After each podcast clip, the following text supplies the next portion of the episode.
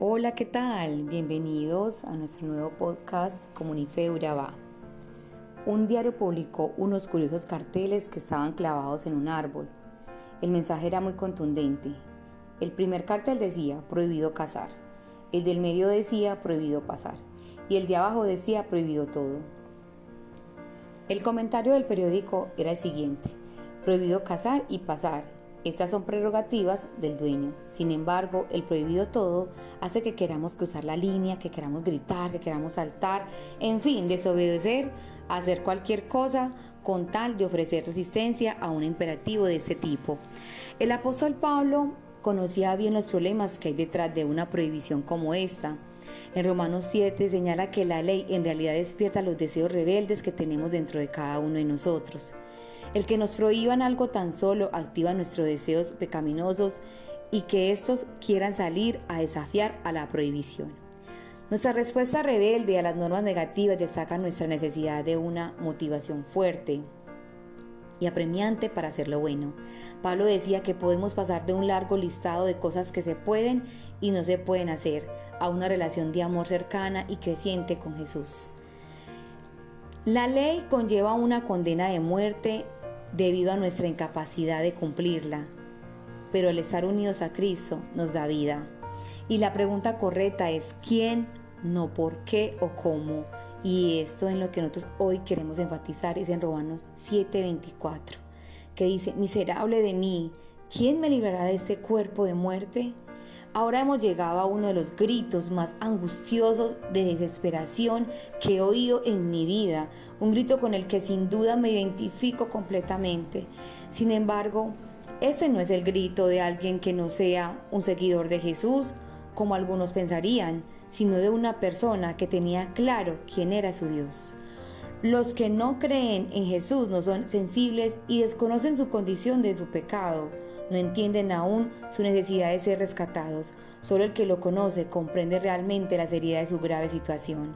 Entonces también como Pablo lanzamos a Dios un grito en agonía, frustración, quizás hasta desprecio hacia nosotros mismos y hacemos la gran pregunta, ¿quién me librará de este cuerpo de muerte? En los días de Pablo, una de las sentencias para, por matar accidentalmente a alguien se llamaba homicidio no premeditado era atar el asesino, el cadáver de la víctima. Entonces, donde quiera que iba el asesino, el cuerpo era arrastrado con él. No habría ninguna escapatoria de su delito. No podía fingir que nada había sucedido. Con el tiempo el hedor se volvía casi insoportable. Imagínate por durante unos momentos, ponte a pensar, si en nuestra sociedad un conductor borracho tuviera que arrastrar los cuerpos de sus víctimas donde quiera que vaya, la mayoría de nosotros sería mucho menos tolerante con los conductores borrachos. Tenemos un cuadro de lo que Pablo quiso decir. Él se veía arrastrado su propio cadáver él se veía arrastrando su propio cadáver apestoso, en descomposición, donde quiera que iba. Quería ser liberado de su cuerpo de muerte, pero sabía que el pecado causaba y seguía causando la muerte. Amor, cuando hablas de todo esto, me doy cuenta que yo mismo soy mi propio enemigo porque todo eso que tú dices me da a entender que son mis propias reacciones, mis propios miedos y mis propias insuficiencias lo que causa que actúe tontamente y cometa tantos errores. Y no sé si tú que me escuchas te pasa así, pero por lo menos conmigo así pasa. Y me doy cuenta que necesito ser rescatado de mí mismo porque hay muchas cosas acerca de mí que no me gustan, cosas que me hubiera deseado hacer diferente, cosas que me gustaría cambiar, pero no puedo porque porque en mis propias fuerzas sería imposible.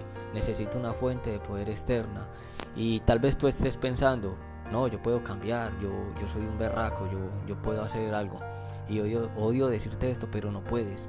Cada año nuevo hacemos una lista de resoluciones, metas, cosas que vamos a hacer y nos, mejor dicho, nos, nos nos hacemos responsable y nos comprometemos de una cantidad de cosas que al final de enero estas cosas van llegando eh, al basurero.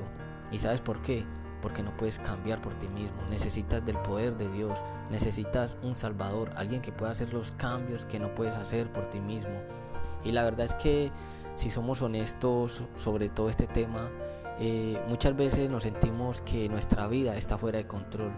Es un sentimiento muy común y te, doy la bienvenida. Esa es la raza humana, esa es nuestra naturaleza. El apóstol Pablo se sintió así hace más de dos mil años atrás. Él dice esto en la palabra. Pero también me sucede otra cosa. Hay algo dentro de mí que lucha contra lo que creo que es bueno. Trato de obedecer la ley de Dios, pero me siento como en una cárcel donde lo único que puedo hacer es pecar. Sinceramente, deseo obedecer la ley de Dios, pero no puedo dejar de pecar porque mi cuerpo es débil para obedecer. Pobre de mí, ¿quién me librará de este cuerpo que me hace pecar y me separa de Dios? Le doy gracias a Dios porque Jesucristo me ha liberado. Y tal vez estés buscando eso que te brinde satisfacción, significado y paz a tu vida. Pero si no estás buscando a Jesús para la salvación, estás buscando en los lugares equivocados. Y por eso muchas veces nos sentimos frustrados, nos sentimos sin propósito. Algunos de nosotros pensamos que si tan solo nos casáramos o tuviéramos cierto trabajo o promoción o alcanzáramos cierto nivel de riqueza o tuviéramos un bebé, las cosas serían mucho mejor, tendríamos una vida eh, mucho mejor, una vida genial. Pero muchas personas están buscando salvación en el lugar equivocado, en un libro de autoayuda, en terapia, en una tendencia, en una dieta, en unas vacaciones o en otra persona. Y te digo algo, si estás haciendo esto, estás buscando en el lugar equivocado. La respuesta no está en tu circunstancia, no está en el lugar donde estás, un programa. La respuesta está en una persona y se llama Jesús. Fuiste creado por Dios y para Dios. Y hasta que no entendamos esto, nuestra vida no tendrá ningún. Y para terminar me gustaría que reflexionáramos en esto. ¿Cómo cambiaría tu vida si aceptaras tu total dependencia en Jesús? ¿Qué pasos necesitas dar para darle el control de tu vida a Dios? Y sabes, al igual que Pablo, y nosotros de alguna manera que reconocemos nuestra condición.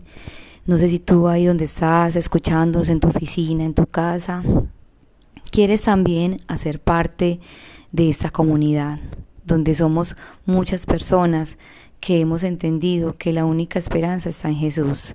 Estamos ubicados en la vía principal, vía al mar, continuo a la fábrica de Coca-Cola. Somos Comunife Urabá, nos encuentras en, Instagram como Comunife Urabá, nos encuentras en Facebook como Comunidad Cristiana de Fe Carepa.